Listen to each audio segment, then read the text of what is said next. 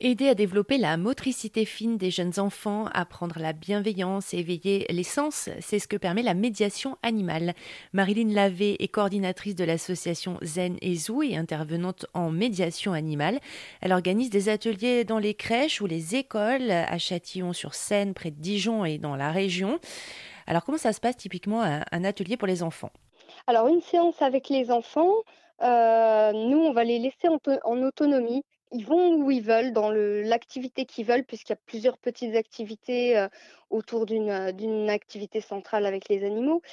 Et puis, ben, les enfants vont pouvoir, par exemple, euh, préparer la nourriture des animaux, s'occuper d'eux, les nourrir, les brosser, les prendre sur eux. même parfois, j'emmène un petit landau pour poupées hein, où ils peuvent les mettre dedans et les promener s'ils n'ont pas un côté statique ils n'ont pas envie de se poser avec un animal sur les genoux, mais qu'ils préfèrent bouger. Après, on travaille aussi avec des oiseaux, euh, notamment les colombes. Donc, c'est aussi une autre approche.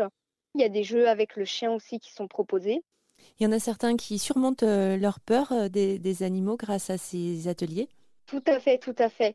Ça nous arrive pas très souvent, mais il y a vraiment des enfants qui ont des peurs sur tous les types d'animaux. Il n'y a pas un animal en particulier qui va leur causer une peur on va voir les enfants deux, trois, quatre fois.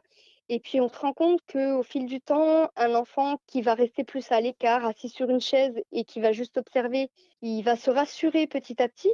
Il va commencer à pouvoir brosser déjà un animal qui est une forme de contact sans, que ce soit direct.